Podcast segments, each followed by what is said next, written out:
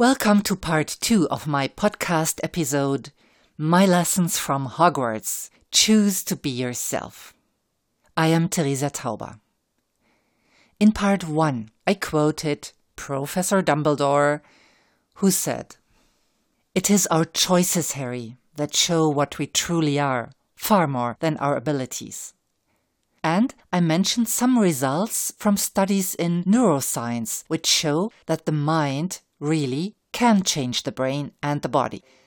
The technical terms here are neuroplasticity and epigenetics, fields of study that show how thoughts and decisions change the brain structure or the expression of genes. If you want to know more, you can read more in a book called Altered Traits and others that I will add to the show notes. Now, in part two, I'm going to focus on the practical application for you. So let's go back to your New Year resolution. You want to change something, something that bothers you. How can you? Well, step one observe your own automatic thoughts and emotions without judging them. Just observe what comes, even if the things that come up are things that you don't like.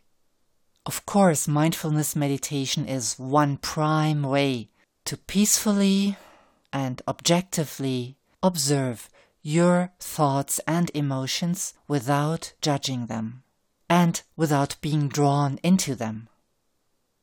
So that's step one, getting to know yourself better. What's going on inside you, really?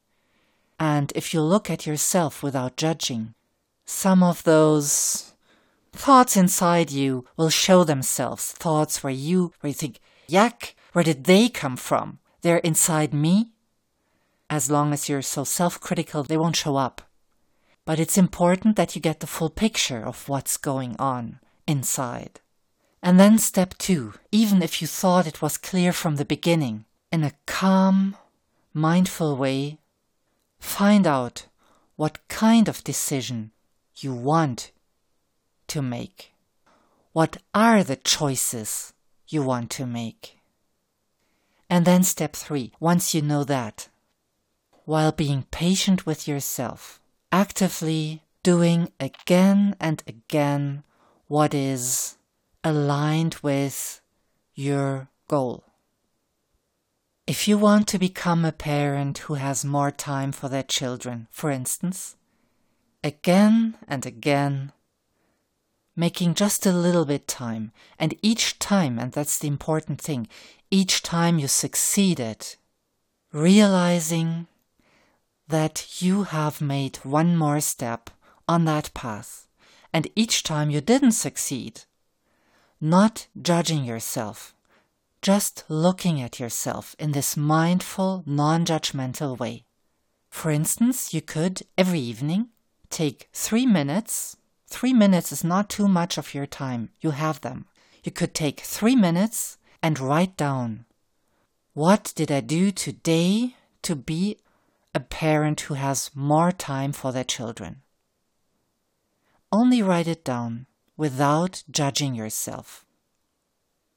The idea is to draw your attention to your goal and also to your struggle with it. The idea is not to judge yourself. The idea is to become mindful for what's going on because each time you're writing this down for three minutes, you might also get a hunch what got in your way.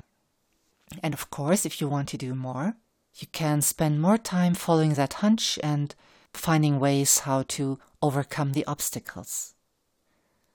If you want to change your character, change your nature, change your behavior, do it like you would learn an instrument, do it like you would learn a sport again and again and again practice what you set out to do, what you set out to learn. And don't be sad about setbacks. Nobody could play the piano from, from the beginning. But the more often you practice, the more your brain will be primed to find occasions to do this again and again and again. The same is true if you want to get less upset by a colleague who gets on your nerves. If that's your New Year's resolution not to be upset by this colleague, then go through the same three steps. Step one mindfully look inside yourself and see without being judgmental what's happening inside you when that colleague triggers you.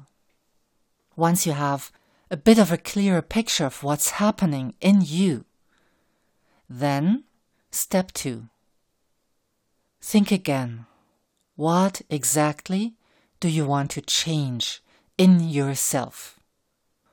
Which automatic reaction do you want to be stopped? And which kind of response do you want to create each time that this colleague triggers you? And it's good if you have a very clear picture of what's happening automatically and especially of how you want to respond. And again, each time that you're triggered, sometimes you will still fall back into this old pattern of automatic reaction. Then all you need to do is notice this mindfully without judging yourself. But it's good that you notice, and it's good that you remind yourself of what you wanted to do instead. And you will notice over time the reaction that you want to show. And each time that happens, make sure that you hold in awareness what it feels like having produced your creative response rather than the automatic reaction. And the more often you do it, the more natural it will become and over time, your brain will learn to use this new response rather than this automatic old reaction. But in order to do this, you need this pause, you need this mindful pause. As Viktor E. Frankl said, between stimulus and response, there is a space. In that space is our power to choose our response. In our response lies our growth, and our freedom. So, Dumbledore is right after all. Yes, you do have the choice to choose your response. So, whatever now, at the beginning of 2020, your New Year's resolutions are, you have every chance in the world to choose your response how you want to grow and how you want to be. Good news. Your Theresia.